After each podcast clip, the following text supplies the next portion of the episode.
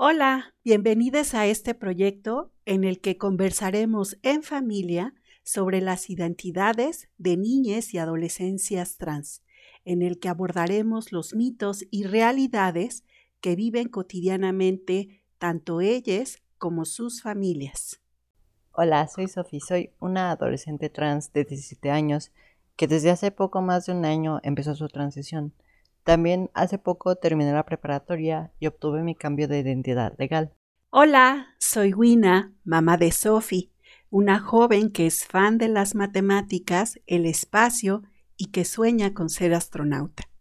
Para esta semana les vamos a presentar la entrevista que tuvimos con César Zoe. Él es un chico trans y es la persona más joven que hemos tenido en este espacio hasta el momento. César realiza contenido de representación de la comunidad trans tanto en TikTok como en YouTube. Ambos canales se los dejaremos en la descripción del podcast, pero lo pueden encontrar como en YouTube como Transfroggy y en TikTok como Red Froggy. Como ya mencioné, él es una persona muy joven, por lo que le preguntamos sobre sus aspiraciones y lo que le gustaría ser de grande.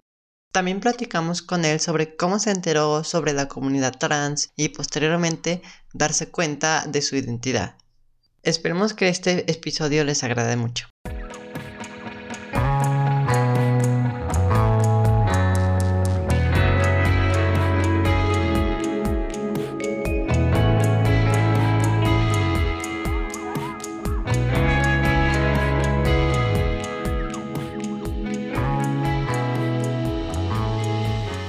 Bienvenidas, bienvenidos, bienvenides a un episodio más de Hogar Trans.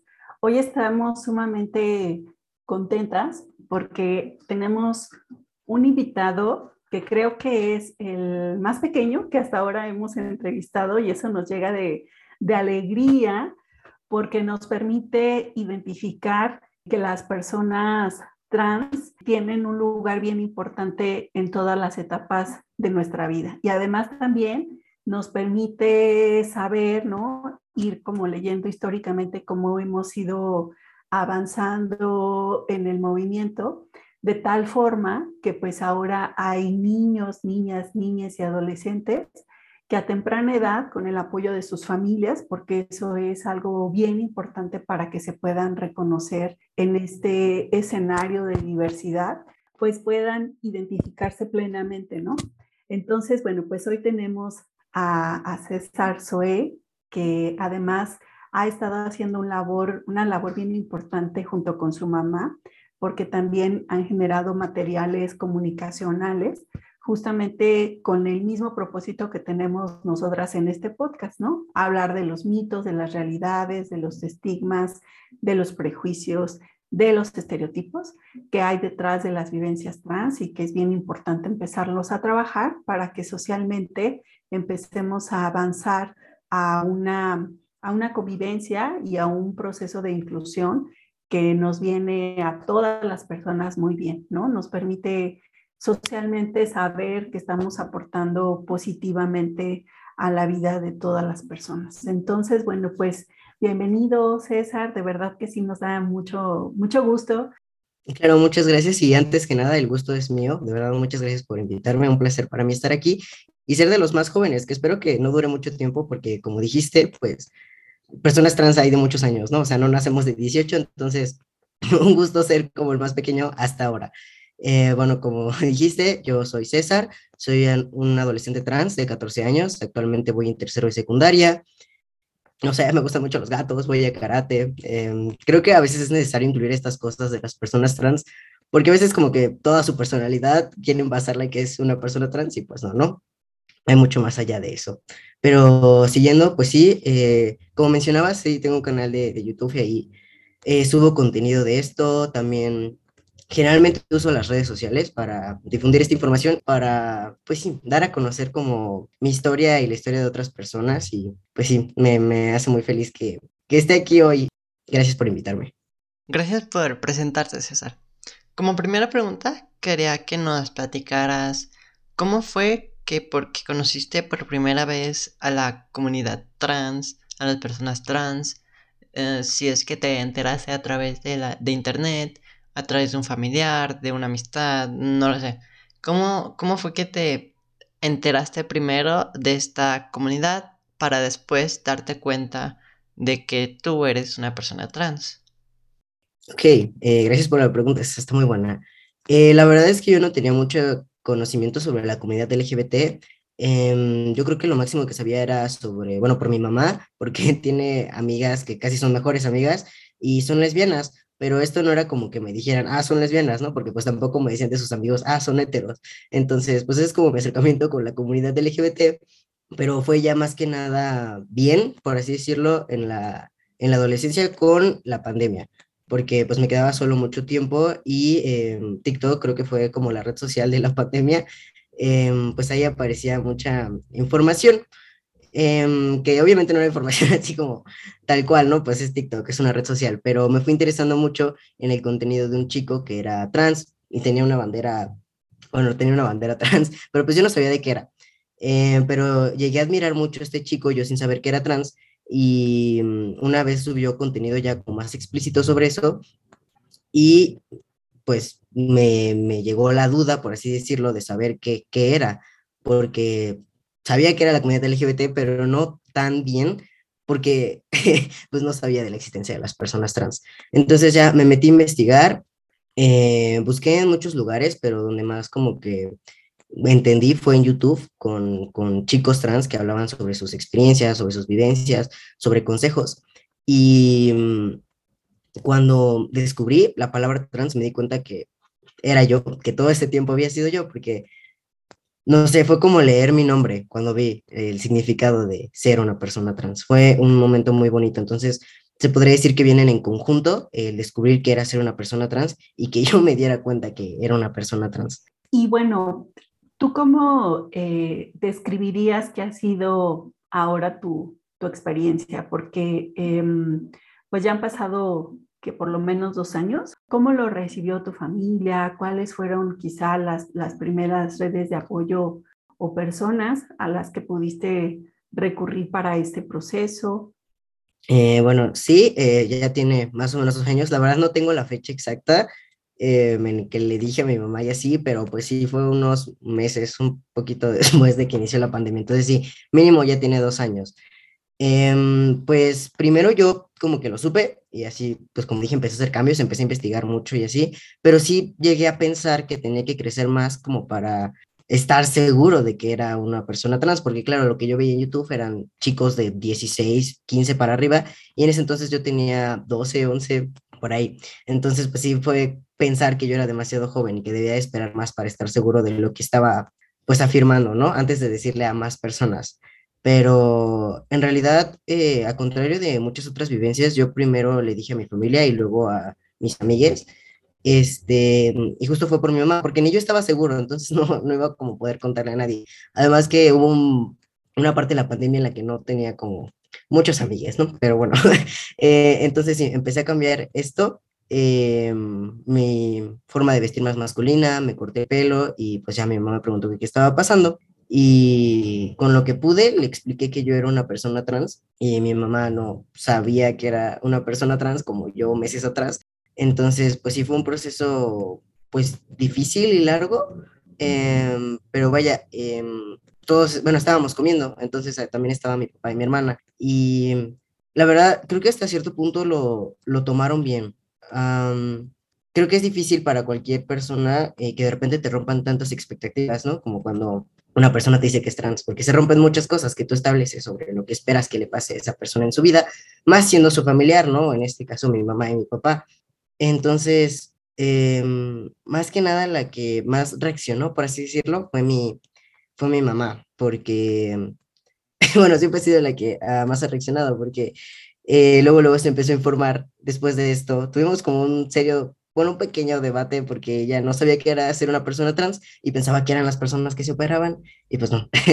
Entonces, este, fuimos aprendiendo. Eh, la verdad sí fue un proceso difícil, pero siempre conté con el apoyo de mi familia nuclear. Y cuando llegó el momento, em, otra vez estábamos en una comida y ya era hora de decirle a mi demás familia de parte de mi mamá y también lo tomaron muy bien, la verdad, eh, me dijeron cosas muy bonitas, este, no sé, me sentí muy querido, muy amado y seguro, ¿no? Este, lo malo fue que con la familia de mi papá, pues no fue igual, Eh, yo no estaba ahí eh, cuando les dijo mi papá, pero pues sí no reaccionaron muy bien porque pues son medio religiosos y así, pero no pasa nada, la verdad yo soy más cercano a la familia de mi mamá, entonces a pesar de que sí me dolió por mi abuela, estoy, pues sí, no, no serviría de nada pues seguir teniendo esa clase de personas en mi vida, ¿no? No, no me respetaban y así. Luego ya, ahora sí, le dije a mis amigas más cercanas, este, la verdad también lo tomaron muy bien. Eh, algo gracioso que pasó es que cuando le dije a mi mejor amiga de ese momento, eh, fue por teléfono y se quedó en silencio. Y yo, no sé, me asusté mucho y me puse a llorar. Soy súper así dramático. Y dije, ya, ya valió. Y, ay, no. Me puse a llorar y ya no. Entonces pasaron unos 10 minutos y me envió un mensaje, pues sí, considerablemente largo, donde decía cosas muy bonitas. Entonces, pues sí, creo que también es necesario dar tiempo, ¿no? A, que lo dijeran y puede que su reacción sea buena. Y de ahí ya supongo que se fue extendiendo poco a poco en, como fue en la pandemia, pues no salía mucho y cuando regresé a la escuela ya estaba bastante fortalecido como persona trans. Entonces, todo de ahí en adelante pues salió bien porque ya, ya estaba como más seguro de lo que era y de qué, qué clase de personas iba a mantener cerca y cuáles no. A mí me gustaría que nos platicaras cómo fue la reacción de la escuela, más que con tus compañeros, con las autoridades, maestres, directivos. ¿Cómo reaccionaron a que les dijeras sobre tu nueva identidad y tu cambio? es una historia un poquito larga porque después de esto mi mamá, ya que íbamos a regresar, me dijo que si quería cambiar de secundaria y mi primera respuesta fue que sí, pero no hay mucha secundaria cerca y pues sí, o sea, como que fue más lioso hacer eso y mm, decidimos mejor ir a hablar con la directora para ver cuál era su respuesta. Eh, mi mamá es maestra, entonces, este, como que conoce a más maestros de, pues sí, ¿no? Ya sabes, los maestros se conocen entre ellos.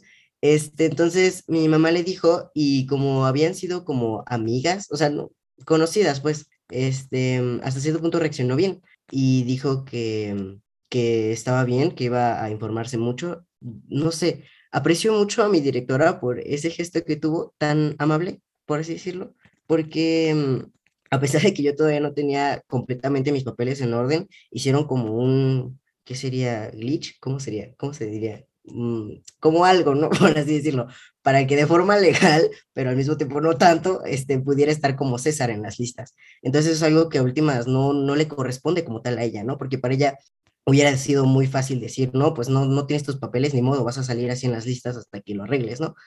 Eh, pero no, reaccionó bastante bien. Y dijo que le iba a decir a todos sus maestros eh, con el tema del baño, igual, yo, yo no fui esa vez con mi mamá, pero me contó este dijo que iba a poder ir al baño, que tenía que ir al baño acompañado y hacía un montón de cosas. Y cuando yo entré, la verdad es que fueron un poco diferentes. Pues primero en las listas sí, no, no estaba así. Mi, mi nombre todavía, pero ya después se arregló. La verdad fue bastante rápido cómo se arregló. Y ir al baño, la verdad no me gusta ir al baño en la escuela y más cuando descubrí cómo eran los baños de los hombres. Em, y tenía como que medio explicarles a los maestros, pero como que no les acababa de decir que era trans, como que solo era como es que tengo que ir acompañado. Y decían que sí. Entonces yo asumía que sabían que era una persona trans. Pero hace poco, ya casi voy a acabar el ciclo escolar, em, me hice como amigo de una maestra. Generalmente me llevo bien con los maestros. Y pues estaba haciendo unas iniciativas para como hacer cosas bonitas por el mes de junio en la escuela. Y ya me preguntó que por qué me importaba tanto esta causa, ¿no? Yo como, pues porque soy trans. Y la maestra, ¿eres trans? Y yo, que fue una revelación total el hecho de que mis maestros no supieran que, que soy una persona trans, porque se supone que deberían de saberlo. Y mm, me parece que tengo, es que algunos maestros se arrepienten, pero son como unos 10 y solo como 3, 4 saben, y porque yo se los he dicho, pero yo pensé que los demás sabían, entonces, no sé, o sea, muy raro todo. Eh, información cívica, por ejemplo, se me salió, porque estaban hablando de diversidad, y dijeron que las personas trans, y yo dije, yo soy así, y por eso es que la maestra sabe. El de club porque me preguntó, y la de español porque yo se lo dije, pero, o sea, no sé, creo que es importante que sepan que eres trans para que no te miren raro cuando pidas ir acompañado al baño, o sea, supongo que solo asumieron como, ok, tiene que ir acompañado al baño, pero pues sí, pues esa maestra es bastante genial y pues se lo tomó, pues normal, la verdad no me dijo nada, solo fue como, ah, ok, pero pues no sé qué otras cosas no hizo la directora que dijo que haría. Qué bonito esto que nos platicas porque además, bueno, en nuestra experiencia de, eh, de, acompañamiento con Sofi, a mí una de las cosas que me ha llenado de, de alegría de este proceso y que es algo que voy a llevar en mi corazón toda la vida, es como eh, tú crees que va a ser muy difícil que eh, en el proceso encuentres personas que apoyen, ¿no? Siempre va una como a tientas, como a esperar si va a ser la reacción positiva o no. Y sin embargo, eh, la verdad es que es una maravilla encontrar cómo a lo largo de muchos procesos hay personas que que reaccionan tan lindo, tan generosamente, ¿no? Incluso sin que tú les hagas una solicitud explícita y que se anticipan a, saber que pueden hacer algo. Y entonces eso me hace pensar cada vez estamos avanzando más, ¿no? O sea, que qué bueno que, o sea, que por supuesto no quiero decir que no haya eh, nada que hacer, o sea, hay un montón de cosas que todavía se deben de, de platicar y de trabajar, pero que también hay personas lindísimas así en el, en el mundo que nos hacen las cosas muy fáciles, ¿no? Mucho más sencillas. Qué bueno que tú también hayas tenido eso en tu vida y seguramente lo vas a seguir teniendo. Y a mí me gustaría eh, hacerte una pregunta doble, que por una parte nos, nos, ¿qué es lo que te viene a la mente, quizá en este momento? Eh, ¿De cuál ha sido como lo más difícil que te ha tocado en este proceso y aquella, aquello que así como en eso que yo te explicaba, este, atesoras en tu corazón, ¿no? Y que fue quizá de las cosas más bonitas. Entonces, sé que pueden ser muchas, pero si puedes elegir una y una para más o menos, este, eh, pues eso, que nos, nos compartas cómo ha sido el proceso desde esta mirada, desde lo más bonito y lo más difícil. Ok, eh, la verdad hasta ahora no he pasado como por cosas muy, muy feas. Cuento con muchos privilegios y pues eso ha hecho pues completamente la diferencia, ¿no? Como el apoyo de mi familia y así. Es que siento que sí es como un poco burdo lo que voy a decir, porque con otras experiencias es, es algo muy mínimo, pero yo creo que como el hecho de, ser trans y estar como explicando eh, todo el tiempo que como que eres trans, por así decirlo, o sea, como ese miedo que, que está por, porque eres trans. O sea, a la hora de ir al baño, a la hora de ir a la playa, a la, a la hora de ir, por ejemplo, con familiares que viven en otro lugar que no saben. O mm, la otra vez igual un maestro me estaba preguntando cosas súper personales y yo de buena manera tenía que responder para que se informara, ¿no? Y claro, me preguntaba cosas, pues que yo creo que si hubiera sido una persona así se hubiera dicho como, ¿qué?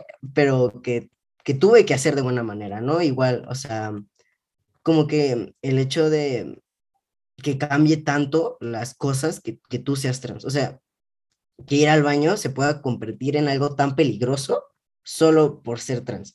Que ir a la playa sea una experiencia totalmente diferente a como lo era antes, porque ya estás en tu transición. Y, y todas esas cosas que cuando vayas con tu familia tengas que estar viendo qué familiar va a reaccionar bien y cuál no lo va a hacer, y qué va a pasar eso, y qué tal si tu mamá se pelea, qué tal si cosas así, o sea, que todo el tiempo tienes que estar cargando como con esa nubecita, em, que por mucho apoyo que tengas no se va a ir, ¿no? Porque por mucho que mi familia me apoye, por mucho que yo eh, aprenda sobre, no sé, las personas trans, sobre mí mismo, no se va a quitar el peligro que corro al ir al baño, ¿no? E, eso es como, no sé, difícil luego digerir, o sea, que solo por esa Mm, ¿qué se dice? Cosa de mí, ya cambian muchos aspectos de mi vida, ¿no? Igual ahorita que voy a entrar a la prepa, ir a hablar con todos los maestros. O sea, son como esa suma de las cosas que deberían de ser irrelevantes, lo que más me molesta. Em, y bueno, ya cambiando para algo más bonito, eh, que pude conocer a mi mamá.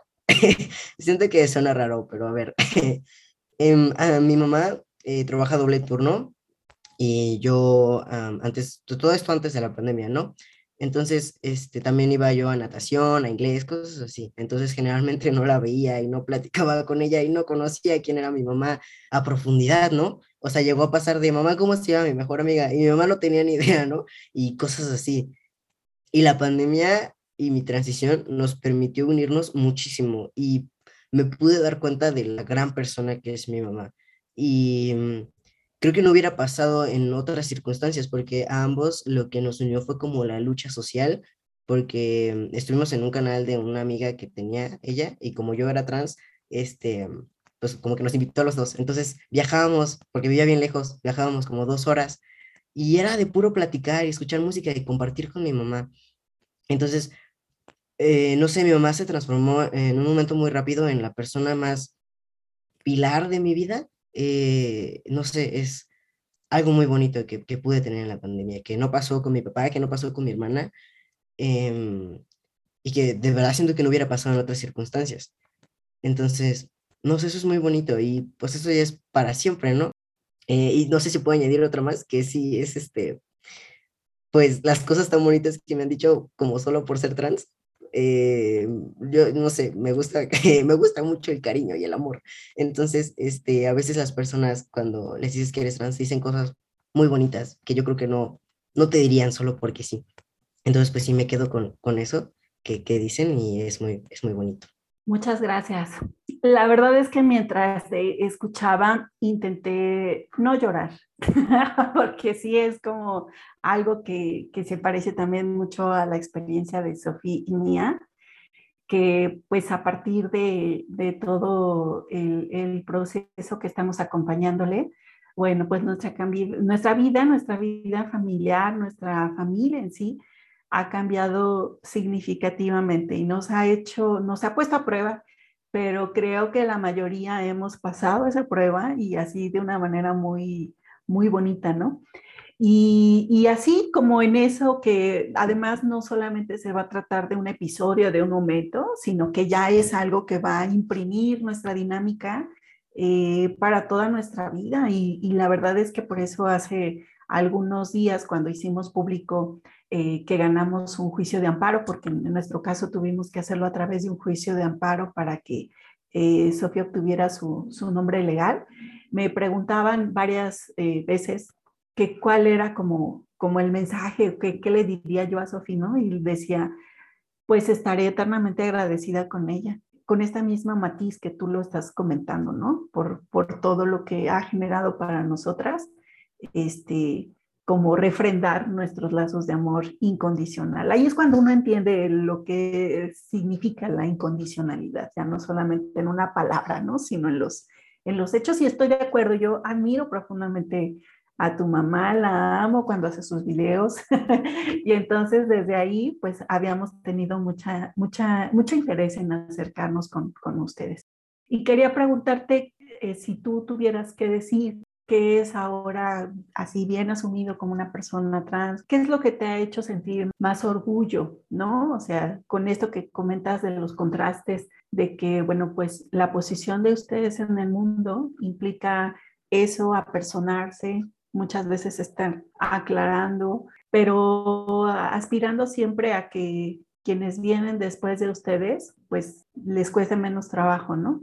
Y a lo mejor ahí ustedes imprimir ese granito de arena ¿Qué es lo que hasta ahora te ha hecho sentir más orgullo, ¿no? De ser la persona que ahora has asumido que eres.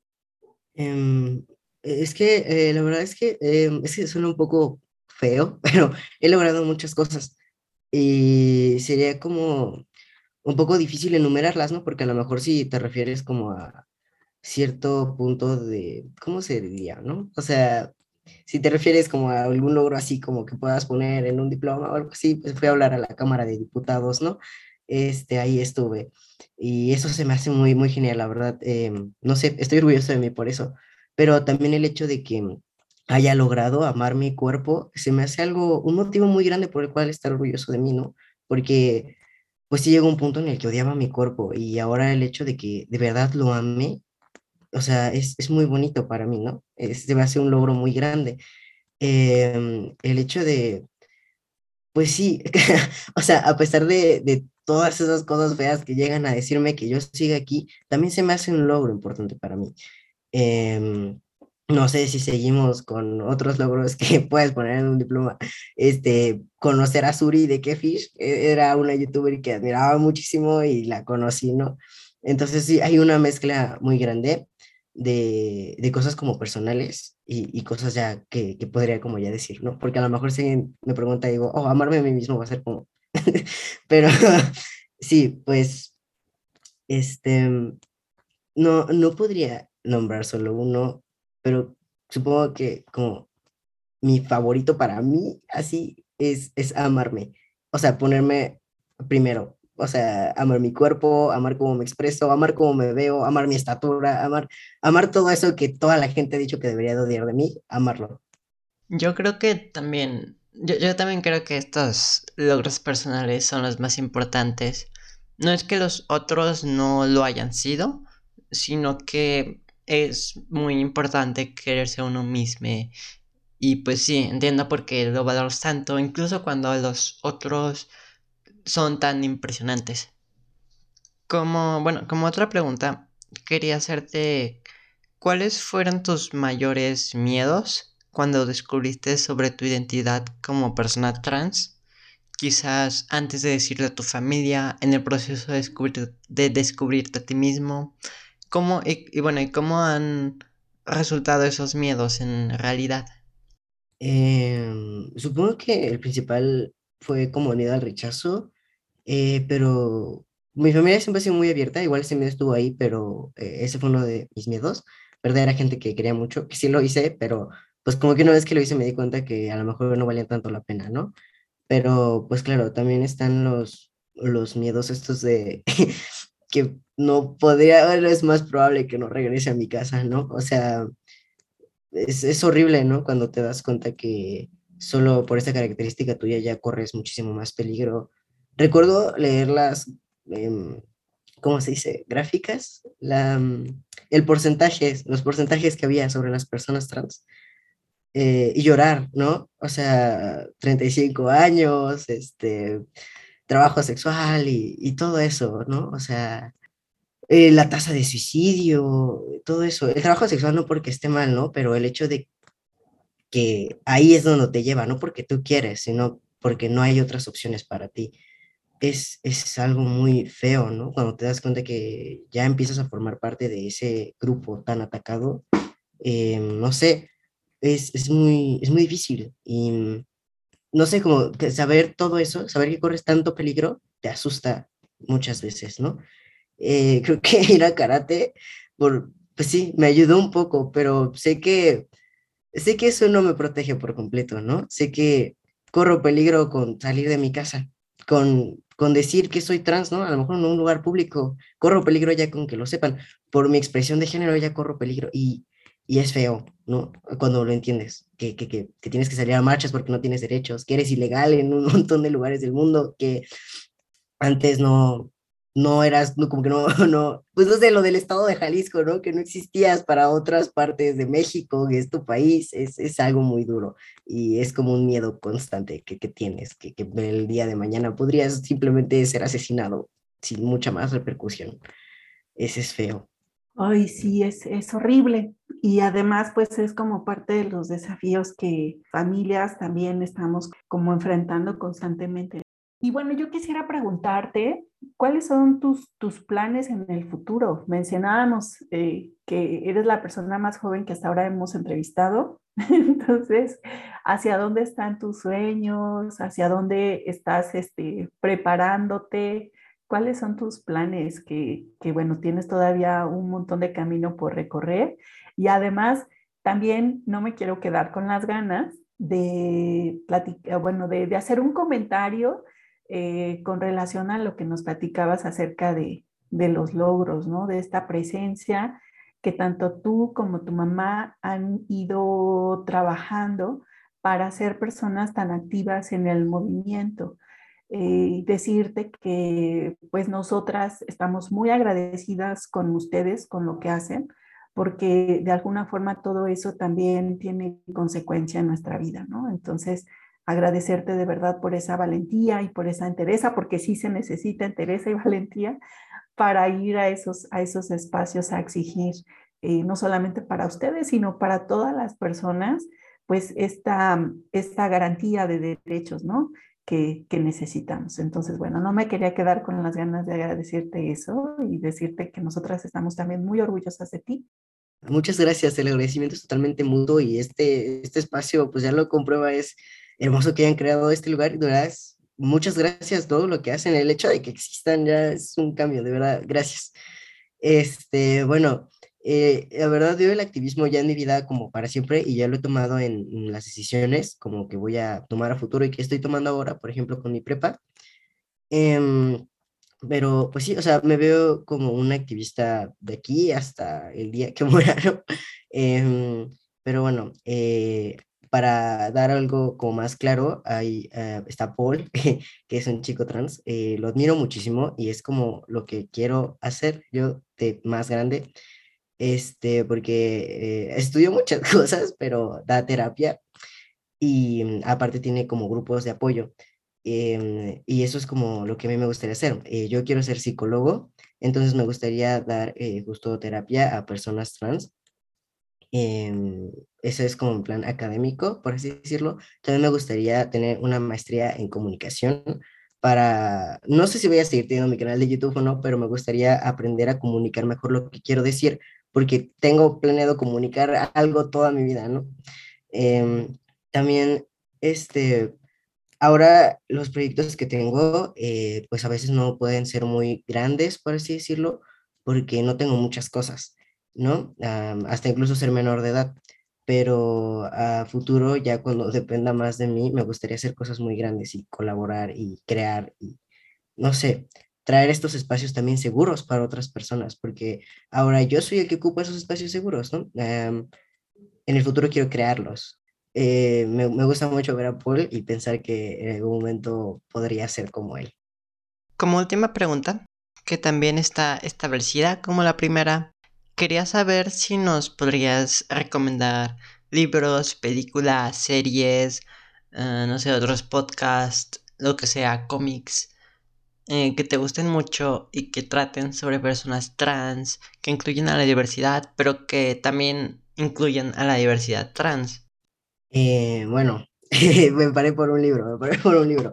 Este, yo leí este libro me gustó muchísimo, me sentí identificado, pero también es muy bonito. Además está corto y así.